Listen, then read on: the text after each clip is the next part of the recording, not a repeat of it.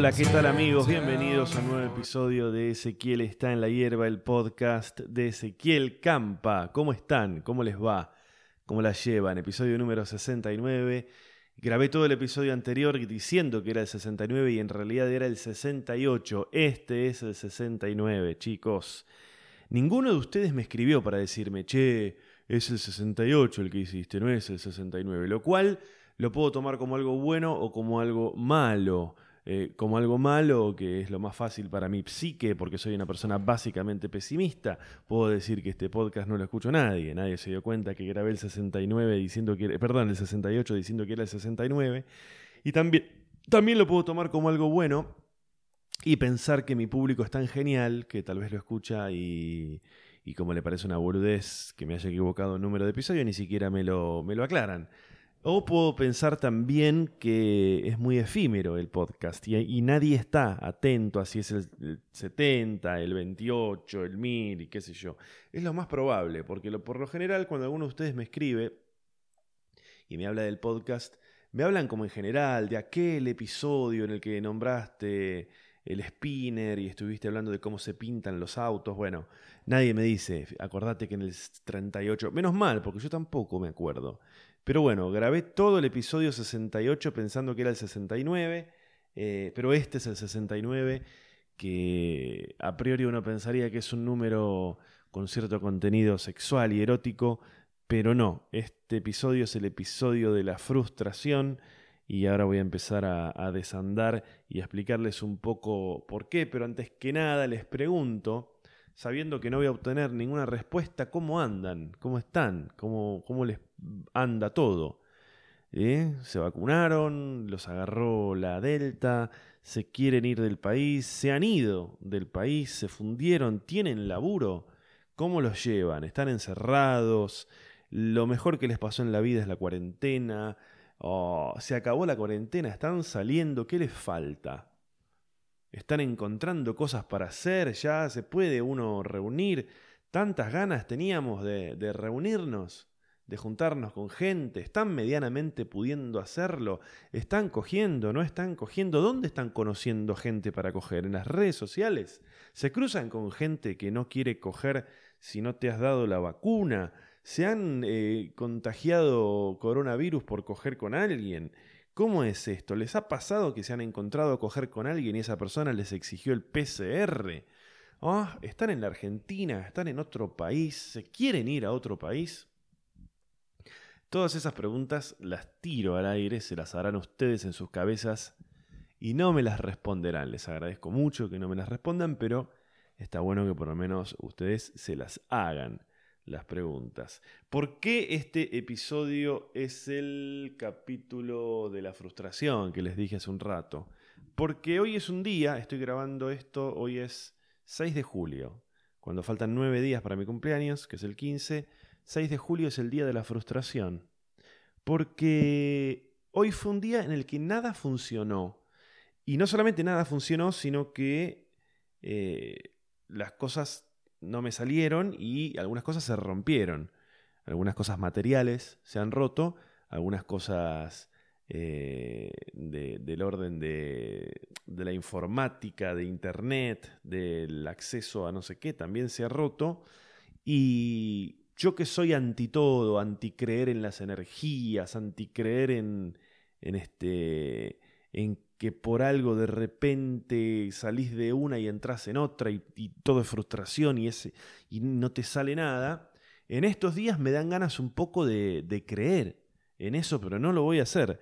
Voy a evitar la tentación porque los tontos caen en la tentación y ante cualquier espejito de color ya flashean milagro y ante dos o tres cosas que no salgan ya flashean que el magnetismo energético del espíritu, del devenir y del fluir y de la energía y del reconectar nos está jugando en contra, entonces tenemos que constelar porque seguramente no, no voy a creer en eso. Simplemente se concatenaron una serie de cosas que me generaron, oh, que me generaron muchísima frustración y hay una de esas cosas medio esotéricas, medio eh, que uno no le encuentra demasiada eh, explicación que es que varias veces me ha pasado de tener días como el de hoy. Ya les voy a contar todas las cosas, desde boludeces hasta cosas un poco más chotas que me fueron pasando hoy. Esperen que voy a anotar una más porque no me la quiero. Eh, no me las quiero olvidar. Esto también me lo voy a anotar. Eh, lo que les decía era que cada vez que tengo un día, un día así, en el que las cosas no fluyen, no salen y, qué sé yo, pienso en anotarme ese día en mi calendario para ver si al año siguiente, eh, en, ese mismo día, vuelve a suceder esto. O ir anotándomelo en el calendario y un día chequear a ver si puedo encontrar cierta correlación. Como si te dijese, en cada cambio de estación hay un día en el que pasa esto. O eh, cuando el solsticio de no sé qué, o cuando la luna. O sea, es una cosa que siempre flasheo y que nunca hago. Tampoco sé cómo anotarlo, porque yo me olvido de estos días de mierda y después vuelven a suceder, vuelven a aparecer. Eh, y, vuelvo a decir, che, voy a anotar. Mirá si todos los 6 de julio son así. ¿Habrá algo de eso? ¿Habrá algo de eso? No sabemos, ¿eh? Bueno, me colgué porque hubo un quilombo acá en mi casa para variar, pero les decía que siempre flasheo con decir, bueno, me voy a anotar hoy este día en mi calendario y voy a ver cuando se vuelva a repetir, me lo voy a volver a anotar y en algún momento voy a tener varios anotados y tal vez encuentro alguna lógica, tal vez encuentro una correlación, ¿no? y, después podré este, obrar en, en, consecuencia. Pero bueno, empezamos. Che, empezó este episodio de Ezequiel está en la hierba, el podcast de Ezequiel Campa. Quiero agradecer muchísimo a todas las marcas que me acompañan. Relojes Rolex, el reloj que te da toda la hora que necesitas. Relojes Rolex de Suiza al mundo. BMW, BMW, los autos que te llevan y que te traen. Comprate un BMW y deja de usar Uber. Muchísimas gracias a la gente de BMW. Me río solo cuando digo estas pavadas, pero supongo que a alguno de ustedes le debe causar algún tipo, algún tipo de, algún tipo de gracia. Banco francés, el banco que te da caja de ahorro y caja de seguridad. Muchísimas gracias al banco francés. Che, se vienen um, un montón de funciones presenciales, ya no virtuales, ya no estamos hablando del streaming, ya no estamos hablando de la virtualidad, sino que empezamos a hablar de cierta presencialidad, de cierta vuelta a alguna suerte de normalidad. Con esto lo que les quiero decir es que el 17 de julio vuelvo a Palermo, Teatro Chacarerean. A partir del 17 de julio voy a estar todos los sábados. ¿eh? Sábados de julio a partir del 17 en Palermo, en el Chacarerean. El 23 de julio voy a estar en el Teatro Roxy en Mar del Plata. El 30 en San Isidro, en el Centro Cultural San Isidro, el ex auditorium ahí en diagonal a la, a la catedral. Después voy a estar en Luján en agosto, en Córdoba, en Canning, en La Plata, en Wilde, en Escobar y en Palomar. Todo eso de agosto en adelante. Entran en ezequielcampa.com.ar y van a ver oh, todas las funciones que se vienen y también las voy poniendo en mis redes eh, en mis redes sociales. Bueno, les estaba diciendo hace un rato el tema de, las frustraciones y la realidad es que eh, este episodio decidí sentarme y grabarlo porque porque necesitaba hablar y contar y decir todas estas cosas para ver si de alguna manera con decirlo se acomoda todo un poco y me saco la bronca que tengo por, por, todas las, mierdas que fueron pasando hoy, que son todas... No hay nada, nada demasiado grave, pero son todas cosas que me generaron mucha frustración. Eh, bueno, la última, no la primera, la última de ellas fue que tuve que empezar cuatro veces a grabar este episodio. Eh, la primera vez se quedó sin, sin batería la grabadora, sin pilas la grabadora, que creo que en el episodio anterior también me había pasado lo mismo. Y, bueno, estás grabando, se apaga. Le puse otras pilas, también se acabaron. Y cada vez que se apagan la grabadora hay que, hay que, hay que configurarla toda de nuevo porque se desconfigura y qué sé yo. y esa fue la última de todas estas cosas frustrantes que me fueron pasando durante el día. La primera de ellas fue que eh, me vino un consumo bastante importante en la tarjeta de crédito que yo no había realizado. Entonces lo denuncié y, sin embargo, me lo cobraron. Es muy difícil de explicar esto. Eh, no que me lo hayan cobrado, porque es obvio que siempre, siempre, siempre, siempre la balanza va a, ¿cómo se dice? Va, la bola va a caer del lado de ellos y nunca va a pasar que la plata, ay no, ¿sabes qué? No te lo cobramos, entonces dale, el mes que viene paganos, ¿eh? No, no, no, siempre va a caer del lado de ellos, siempre ante la duda te cobran y después vamos a ver cómo es que te la devolvemos, te la dejamos a favor, etc. Eh, pasó así, me cobraron una cosa que no me... un un consumo que desconocí. Yo tengo la configuración para que cada vez que mi tarjeta se usa me llegue un mail, una notificación. Me llegó una notificación hace como 10 días de un consumo bastante grande y inmediatamente lo desconocí. Pero ¿qué es lo que te hacen? Te lo cobran, te lo cobran y después de que vos generás el reclamo, te lo devuelven en el siguiente resumen siempre cae del lado de ellos. Te lo devuelven en el siguiente resumen. ¿Por qué? Porque ya impactó en las facturas y ya impactó, nosotros desde acá no podemos ahora cancelarlo. Yo lo que voy a hacer ahora es iniciar un ticket para que de esta manera en el próximo resumen pero ¿cómo es la cosa? Entonces yo ahora lo tengo que pagar. Sí, señor, ese consumo se va a debitar de la forma en la que usted habitualmente paga la tarjeta, pero el mes que viene se le va a reintegrar. Entonces, por, si me lo vas a reintegrar, ¿por qué me lo cobras? Muy simple. Porque haces la bicicleta con algún negocio haces con mi guita que no se la estás pagando a nadie.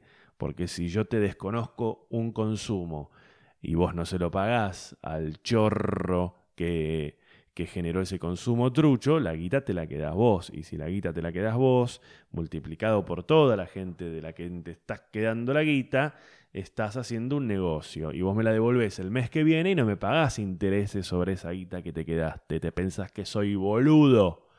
Sí, somos unos boludos. La cuestión es que me vino eh, ese consumo. Entonces la persona de la tarjeta de crédito Visa me dice, lo que podés hacer es detener el débito automático. No sé si se llama detener, pero me dice, si vos la tenés con débito automático la tarjeta, o sea, si tu cuenta de Visa se paga con un débito automático que tenés asociado al banco, eh, detenelo, que no se te debite, y hace vos un pago vía transferencia descontándole, descontándole el monto de la compra que desconociste. Entonces solamente vas a estar pagando lo que te corresponde. Bueno, siempre entras en ese laberinto de que la tarjeta te dice que tenés que hablar con el banco, el banco te dice que tenés que hablar con la tarjeta y la tarjeta te dice que tenés que hablar con el banco y obviamente cada vez que hablas con uno y con otro te dan dos versiones absolutamente opuestas de lo que tenés que hacer. La cuestión es que detuve el débito automático y pagué solamente la parte que me correspondía, o sea, desconté el monto que, que de ese movimiento, de esa operación que yo no había hecho. Bueno, y pagué la tarjeta, pagué. ¿Qué pasó? No solamente pagué la tarjeta, sino que al día siguiente me debitaron todo el monto de la, de la, de la tarjeta. O sea, para decir un, un, un ejemplo claro. A ver, a mí me habían venido 5 mil pesos de tarjeta, de los cuales 2 mil no me correspondían. Entonces paré el cobro, pagué 3 mil, los 2 mil que no me correspondían no los pagué, y al día siguiente me descontaron 5 mil. ¿Se entiende? O sea, yo debería haber pagado 3 mil y, y, terminé pagando 8 mil. ¿Se entiende? Buah. La cuestión es que cuando llamas te dicen, sí, sí, acá lo estamos viendo, en el próximo resumen vamos a hacer que eso impacte. De todas maneras, usted chequee, ¿eh? siempre tenés que chequear vos. Siempre vos tenés que chequear, porque puede ser que a ellos se les haya pasado. Y, cómo se les haya pasado. ¿eh? A todo esto, a todo esto, en algún momento me sugirieron que lo que yo podía hacer era revertir el pago que había hecho. Entonces lo revertí.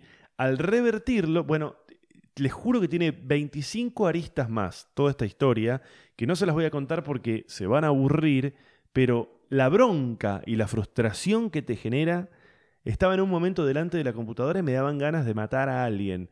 Fueron esos momentos en los que entendés por qué suceden algunos crímenes. ¿Lo entendés? De verdad. Viste, como decís, ah, ahora entiendo, claro. Bueno, no está del todo resuelto todavía el tema pero me cagó gran parte del día estar averiguando, que no te, que no te atienden, que te dicen, presione, eh, llamás a la tarjeta y las primeras 60 cosas que te dicen son cosas que no te interesan, son cosas por las que no llamaste. Vos llamas para hacer un reclamo de que querés cancelar un consumo y te dicen, eh, le informamos que su disponible es de me chupan huevo, atendeme el teléfono. ¿Hasta cuándo, ¿Hasta cuándo va a suceder esto? ¿Quién tiene que venir para que cambie esto y que cuando vos llamás por teléfono a algún lugar te atienda alguien y que te solucionen los problemas? Ah, bueno, no está del todo terminada esa historia todavía. Todavía no está del todo terminada.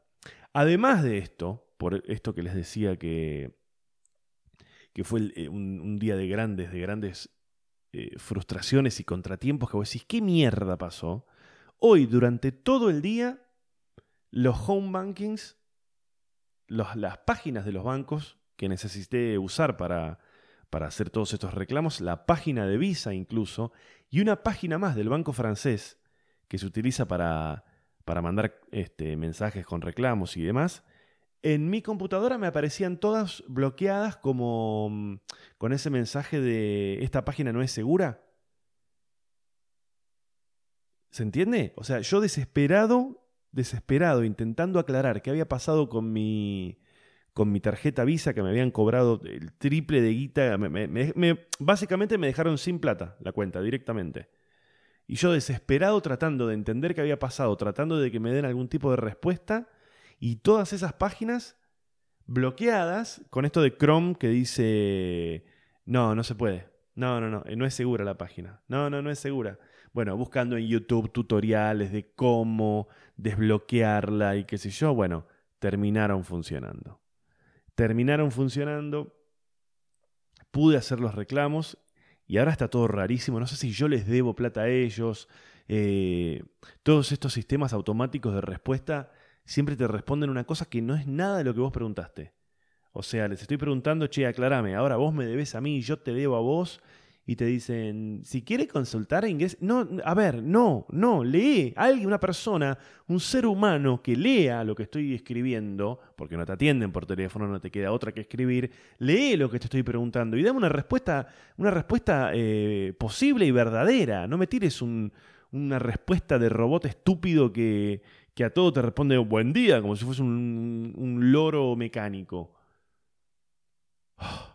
Dios. Bueno, todavía no terminó esa historia. Si hay alguien de Banco Francés, si hay alguien del Banco Francés que escuche esto, me llaman por teléfono, por favor, me mandan un mail. Necesito atención personalizada, por Dios. Alguien, un ser humano, alguien. Mientras tanto, a todo esto, a todo esto, eh, el otro elemento que ya les tiré dos elementos. Le tiré lo de, lo de, lo de la tarjeta y les tiré lo de, lo de las páginas que no me funcionaron en todo el día. El tercer elemento es una cosa que seguramente ustedes se van a cagar de risa. Es un poco para cagarse de risa, pero me genera mucha frustración. Y es que no pude ir al gimnasio hoy. No porque no tuve ni ganas ni tiempo o porque me dolía el hombro, sino porque el gimnasio al que voy tiene una aplicación por la que tenés que sacar turno por todo esto de la pandemia. Aparte tiene como una forma de entrenamiento que es por turno, por clases, y no funcionó hoy. Entonces estuve todo el día preguntando, che, ¿qué onda? ¿Va a funcionar? ¿No va a funcionar? No me respondieron y... Y me genera mucha frustración. Entiéndanme, Entiéndanme, estoy al pedo todo el día, no estoy laburando, estoy todo el día en mi casa, mirando por la ventana. Hace un tiempo dije, bueno, por lo menos me voy a poner las pilas y voy a entrenar fuerte Hace muchos años que yo voy al gimnasio, que es un tema muy particular. Es uno de los temas, hay varios temas en mi vida. Uno es el tema del entrenamiento del gimnasio, que nunca jamás atravesó mi obra. Nunca jamás yo en mis stand-ups o en mis redes sociales o en mis fotos, eso van a ver este, que yo entreno y demás, pero yo hace muchos años que entreno y entreno bastante fuerte, aunque mi físico no lo demuestre, y, ahora en la pandemia, que encima dejé la casa, que por ahí algunos han visto en los videos de Dicky y el Solar y qué sé yo, una de las pocas cosas que tengo es que camino hasta el gimnasio y entreno y qué sé yo, y me distraigo un rato y, siento que hice algo, etc. Hoy no pude ir porque no andaba la... Bueno, hace un tiempo empecé a entrenar más fuerte para decir, bueno, por lo menos me voy a poner hecho un animal. Pleno invierno, un frío de mierda, todo nublado, no tengo una verga que hacer, no estoy laburando y qué sé yo eh, dije, bueno, por lo menos voy a entrenar fuerte. Y empecé a entrenar fuerte hace un par de semanas y hoy estaba remotivado para ir y no anduvo la aplicación y no me responden y no sé qué hacer. Y también fue un elemento más que se sumó para decir, che, esta verga de día de mierda, 6 de julio y la reconcha de tu madre. Este. Y también, o sea, sin respuesta, esperando, esperando a ver si en algún momento me contestan. La verdad que hasta ahora no me contestaron y me parece bastante choto. Es muy choto.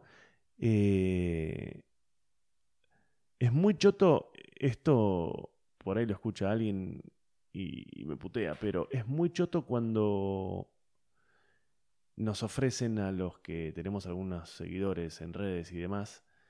Eh, nos ofrecen alguna cosa así, che, venite que no te cobramos. Es muy choto cuando después eso no funciona. No me conviene decir esto que estoy diciendo.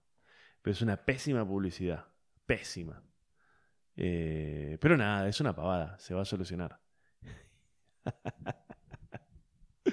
se va a solucionar, se va a solucionar. Este. Che, ¿qué más le quería contar? Ah, esto. Esto. Eh, siguiente frustración. Saben, eh, yo hace, hace mucho tiempo que tengo en venta eh, el departamento en el que vivo. Vivo en un departamento que es mío, un departamento chiquito que lo tengo en venta.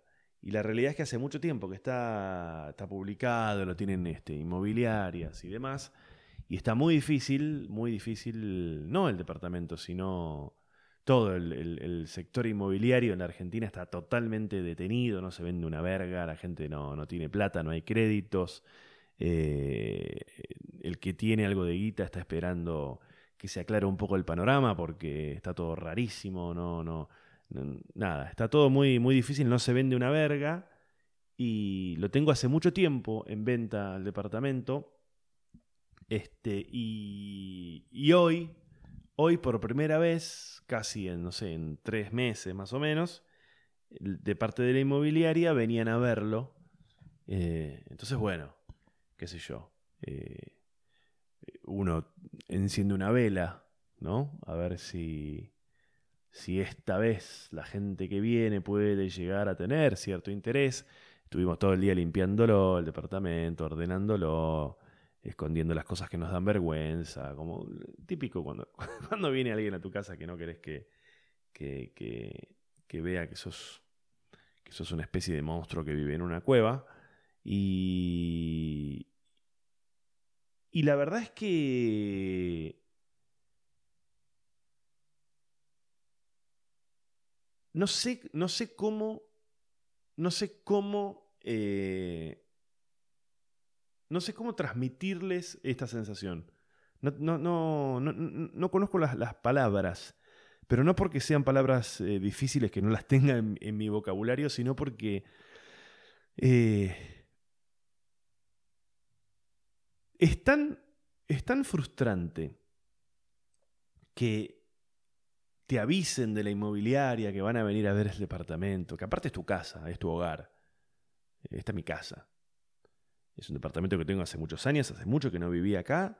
Me vine a vivir acá hace poco, pero eh, ya de nuevo vuelvo a sentir que es mi casa y fue durante muchos años mi casa. De hecho, es el lugar en el que más años viví de mi vida, este departamento. Y, y hace tiempo que lo queremos vender porque hay un proyecto detrás, etc. Y es muy... horrible que después de tantos meses te avisen de la inmobiliaria que lo van a venir a ver, que te tomes todo el día para ordenarlo un poco y, limpiar y, qué sé yo, abrirle la puerta, las puertas de tu casa a, en este caso era una, pareja, y que lo vean en, o sea, que en tres minutos estén yéndose. Porque no, es como, o sea, ¿qué estás al pedo y salís a ver departamentos? No, no, entiendo, o sea, ¿cómo es que venís hasta acá? Pactás una cita, hay gente que te está esperando en el departamento, y con las manos en los bolsillos lo mirás en, en, en, en 180 segundos, ya lo viste. ¿No tenés ninguna pregunta para hacer? A ver, no es 1990 esto, que era una época en la que ir a ver un departamento era agarrar el clarín y decía tres ambientes, 56 metros cuadrados, segundo piso. Y lo ibas a ver y te podías encontrar con un abanico de posibilidades. Este departamento está publicado con fotos y video 3D. O sea que antes de venir ya lo viste. Entonces, si vos venís y te lleva 18 segundos recorrerlo y no tenés una sola pregunta para hacer, la pregunta es: ¿qué, ¿con qué esperabas encontrarte que no te encontraste? Porque claramente una persona que eh, eh, mira un departamento en 18 segundos es porque hay algo que no le gustó, o que no le pareció, o que no le cerró, que lo sorprendió para mal.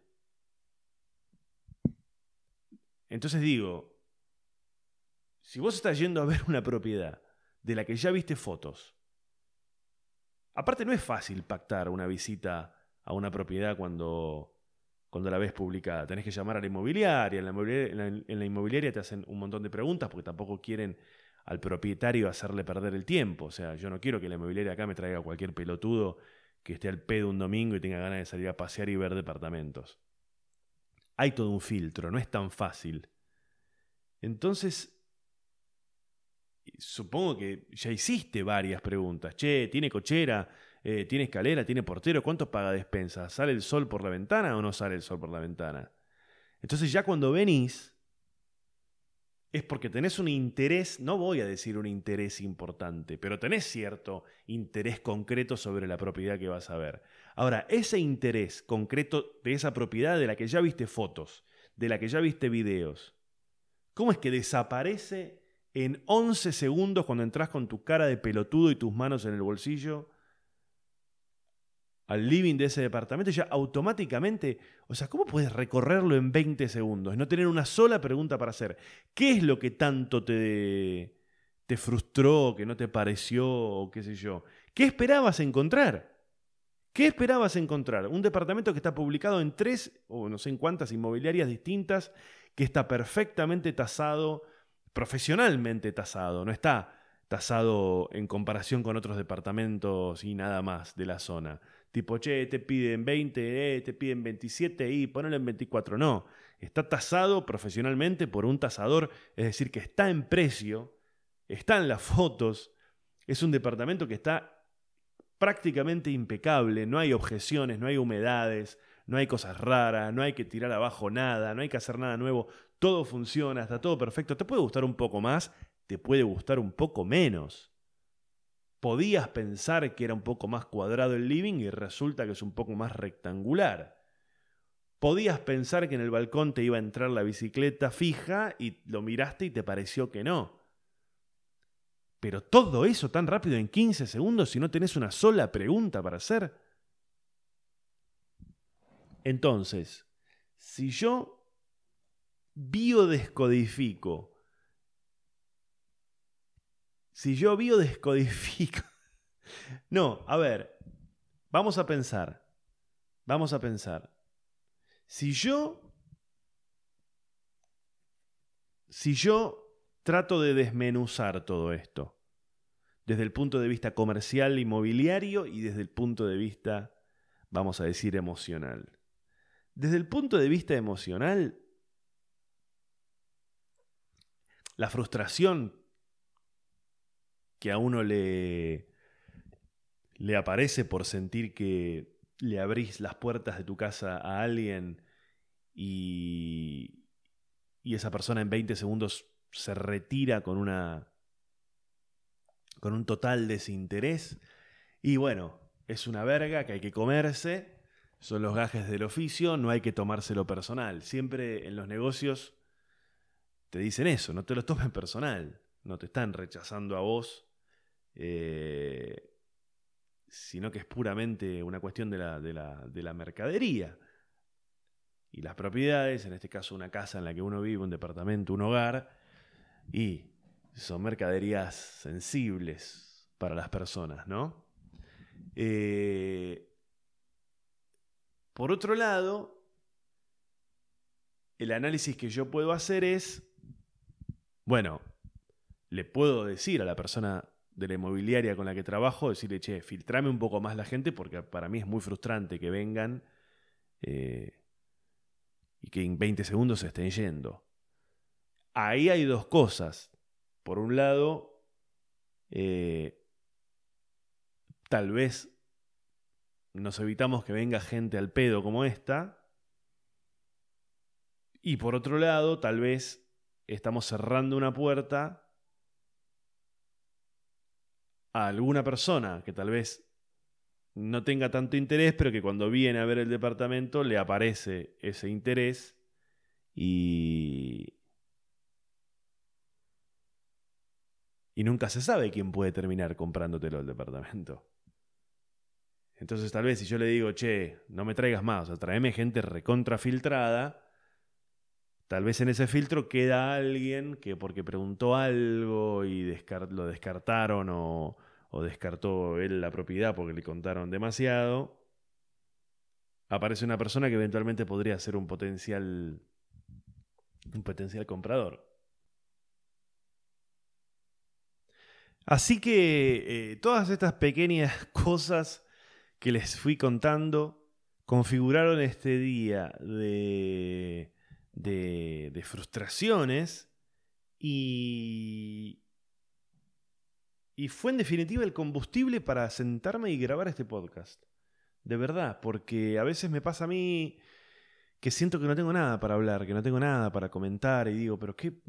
Y, el no tener nada me, me saca las ganas. O sea, ¿qué, ¿qué, ganas si no tenés nada para... Si sentís que no tenés nada para, para decir, ¿qué, ¿qué vas a grabar? ¿Hablando de qué? Y hoy justamente la sensación era otra. Era, tengo un montón de cosas y a la vez, cuando me senté, cuando en definitiva me senté a grabar, tuve esos tres intentos o cuatro fallidos al comienzo de la grabación del, del, coso por los, del, episodio por los problemas que me, que me surgieron con, con, la grabadora, que la batería, que la pila, que la mierda, que no sé qué. Así que, bueno, un poco me está sirviendo contarles. Le estamos sacando un poco de jugo, le estamos sacando un poco de jugo al, al, podcast este que uno siente que no escucha a nadie, pero es un montón de gente la que lo escucha. Y de hecho tengo un par de mails que les voy a leer. A ver. Bueno, dale. Se me apagó la computadora y cuando se encendió hay un cartel que dice el reloj está atrasado, no se puede establecer una conexión privada con no sé qué. De nuevo problemas. De nuevo problemas. Actualizar fecha y hora. Vamos a actualizar fecha y hora, a ver. A ver, a ver, a ver, a ver, a ver. Estoy acá buscando los mails. Tuve otro problema más. Ya no se los voy a contar porque va a parecer increíble. No les pienso contar, pero acabo de tener un problemita más. Juan Manuel Páez me manda un mensaje. Dice, te queremos mucho Ezequielito. Me encanta. Buen día, esa disculpa que no te pude escribir antes, pero desde que escuché el último episodio de tu podcast eh, quería hacerlo. Es realmente, eh, realmente entretenido el contenido que haces y entiendo que el formato es muy frío en cuanto a la interacción con los eh, podescuchas. Sin embargo, 800 reproducciones... Ah, porque más o menos tiene esa cantidad de reproducciones cada episodio. A ver, voy a mirar cuánto estuvo el anterior. Voy a mirar cuánto estuvo el anterior. Acá lo tengo, gusanito. 650. Bueno, 650 es un montón. Dice, yo tengo un par de podcasts que tienen 150 reproducciones, el más escuchado, y unas 40 el menos. Bueno, espero que andes bien. Me dice que encuentres las ganas de seguir haciendo. Te aseguro que tus seguidores van a estar más que felices. Muchísimas gracias, Juanma. Ahora te voy a eh, responder. Eh, Manitas Feria, Sami desde La Plata. Campa, querido, ¿cómo estás? Te escuchamos con Gastón y nos reímos porque muchas veces hemos pasado por cosas que contás. Cuestionas o te hacen calentar. Cuando decís que a veces te resulta difícil encontrar esa motivación para hacer los episodios, pienso, qué mierda que te pase eso. Pero después empezás a hablar y no parece que te sucediera. Y bueno, me dedico a hablar, vivo de hablar. Entonces, claro, prendo el micrófono y boludeces para decir siempre hay. Así que bueno, gracias. La la la, muchísimas gracias. Ahora le voy a también a responder. Y hay uno más que mm, ya lo había leído, eh, que es de eh, Mateo de Villa Ballester. Dice, tengo 18 años y sigo al día tus podcasts. Son geniales, muy sinceros y naturales, además de graciosos. Posta, eh, sé que somos muchos los que esperamos mes a mes. Bueno, sale toda la semana, Mateo. seguí haciéndolo, sos un genio. Muchísimas gracias, che. Muchísimas gracias a todos. Ahora les voy a responder que así escuchan, que les agradecí. 18 años tiene Mateo. ¿Qué onda, boludo? ¿Por qué, ¿Por qué me escucha alguien de 18 años? ¿Por qué? Soy como el Pergolini de ellos. Yo pensaba, uno cuando habla, eh, yo cuando armo los shows y armo material y qué sé yo, y armo la comunicación, me imagino que le estoy hablando a gente parecida a mí y nada que ver. 18 años. Mandamos un saludo enorme a Mateo. A Mateo. Che, bueno, nada más. Lo único que, tenía también para comentarles era esto. Eh, estoy armando el nuevo show, que falta mucho todavía, calculo que lo voy a tener para fin de año. Y uno de los materiales que estoy escribiendo, uno de los chistes, tiene que ver con el Martín Fierro, en el sentido de que eh, el Martín Fierro, una de las grandes obras de la literatura de habla hispana, seguramente la más importante, la más estudiada de la literatura argentina, y seguramente debe ocupar un lugar bastante importante en la literatura eh, eh, iberoamericana en general, ¿no?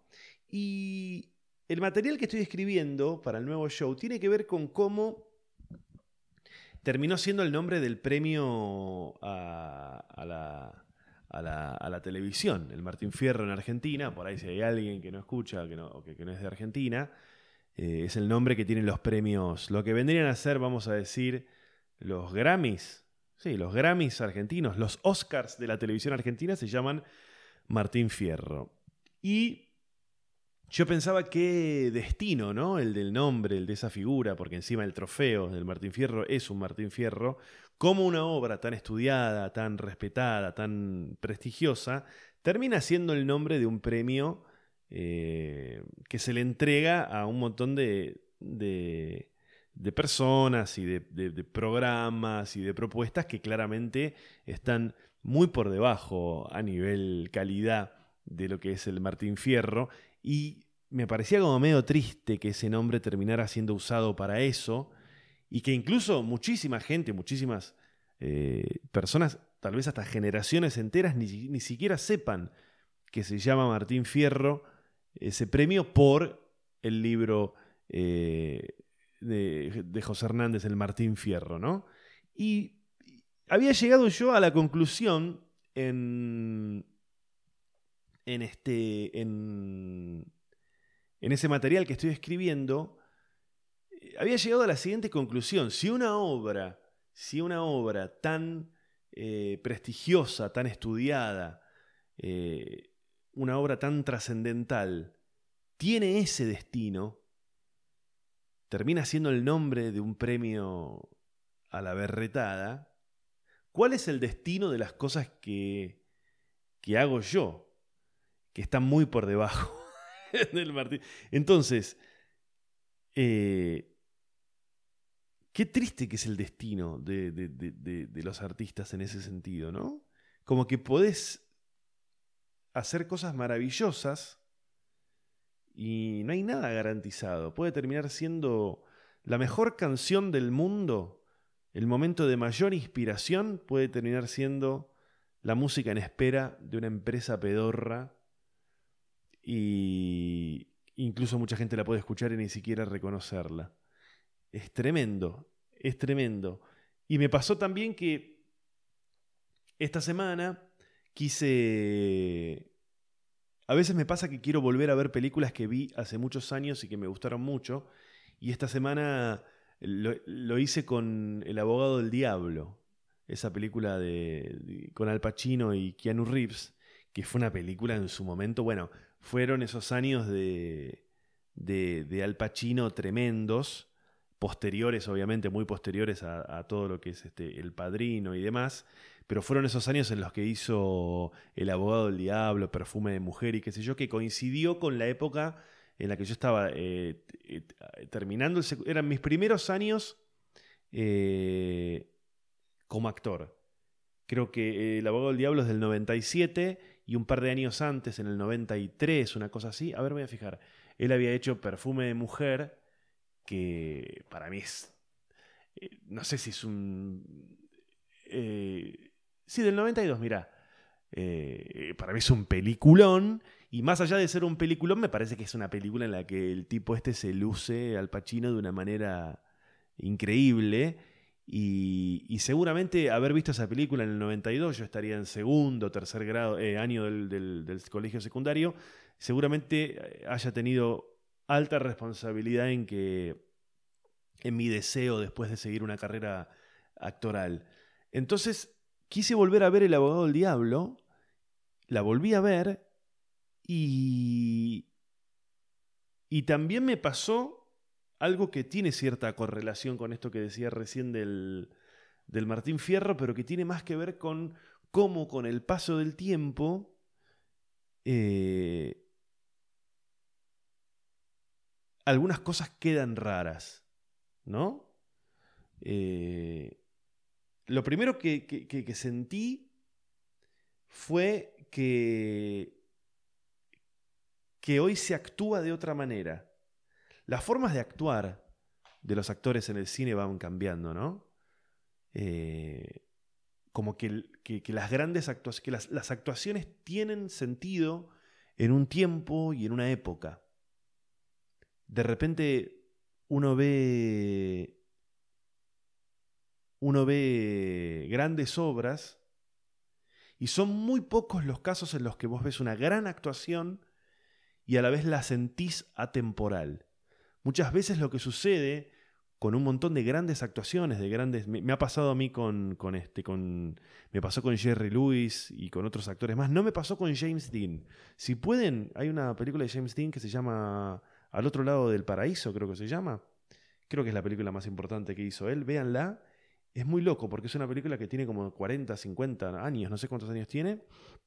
Y al este del Edén, creo que se llama. A ver, James Y, pareciera como que es muy moderna su, su actuación, ¿no? Yo esa película al este del Edén, vamos a buscarlo acá. Siempre me, generó curiosidad el nombre de James Dean y un día me, me, puse a investigar, hace muchísimos años, a ver qué, quién era, qué había hecho y qué sé yo. Y sí, al este del Edén. A ver, al este del Edén. James Dean. Es History. Sí, del 55. Mira, tiene.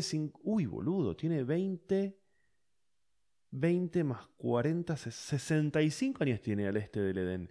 Y la mirás y la forma de actuar es re moderna. Que no te pasa tal vez con otros grandes actores. Por ahí de repente vos decís, che, voy a ver una película de John, de John Connery, de Cary Grant, voy a ver una película de no sé quién, y, y, y, y, tal vez está bien actuada, pero hay algo en la forma que, que te da a película antigua. Y el otro día vi El abogado del diablo y me generó un poco, bueno, me entró un mensaje que lo vamos a eh, borrar así un poquito y eh, me generó como un poco de, de ternura y de vergüencita por todas esas cosas que uno detecta o que uno aprecia y que decís, uy, quedó re vieja esta película. Yo la recordaba, es una gran película. Es una gran película. De nuevo, se recontraluce. ¿Cómo se llama? Al Pacino se recontraluce. Como, eh, Keanu Reeves es de madera. De madera, sobreactuado, todo duro, una porquería. Eh, y. Bueno, ya genera bastante. Bastante distanciamiento el hecho de que es una película de las últimas, sospecho yo, filmadas en 35 milímetros, o sea, en, fílmico, ¿no? no está filmada en digital, y ya eso pareciera que es una película de los 50. Pero... Pero claro, lo ves al Pacino y es una actuación muy intensa, muy intensa y claramente es un tipo de actuación de otra época.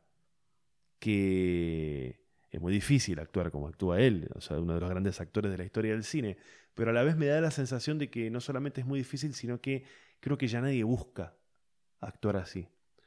¿No? Actuaciones casi teatrales, muy opulentas, muy, muy cargadas, pero muy geniales. Pero véanla, El abogado del diablo. Y yo la recordaba porque es una película que tiene unos momentos de, con efectos especiales, de transformaciones de caras y qué sé yo, que me habían dado mucho miedo a mí en su momento y es una película muy rara para que te dé miedo porque sucede prácticamente toda la película de día, de día en Nueva York. Por lo general las películas de terror son de noche en, eh, en un bosque, ¿no?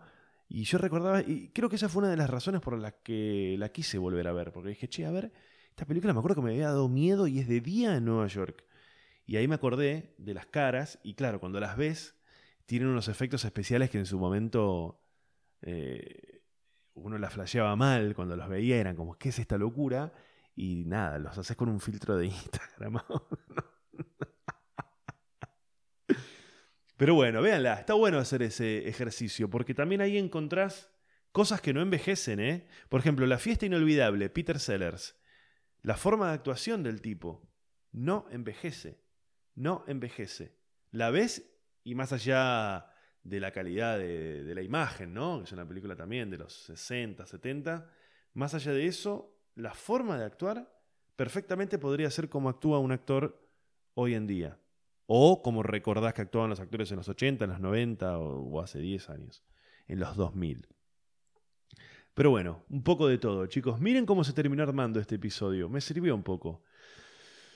Me sirvió un poco hablarles, un poco contarles todo esto. Así que bueno, me voy despidiendo. Creo que quedó redondito este episodio. Siempre mi intención es que duren una hora, pero estamos en los 40 y casi en los 50 minutos y está perfecto, está divino. Tuvo ritmo, tuvo emoción.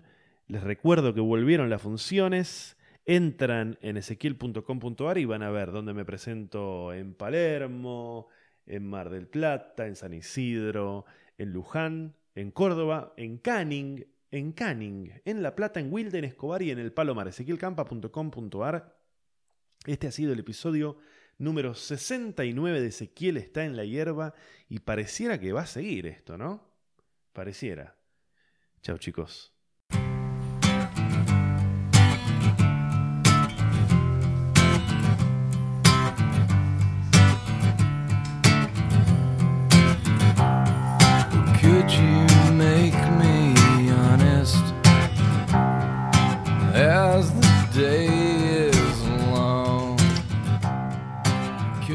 to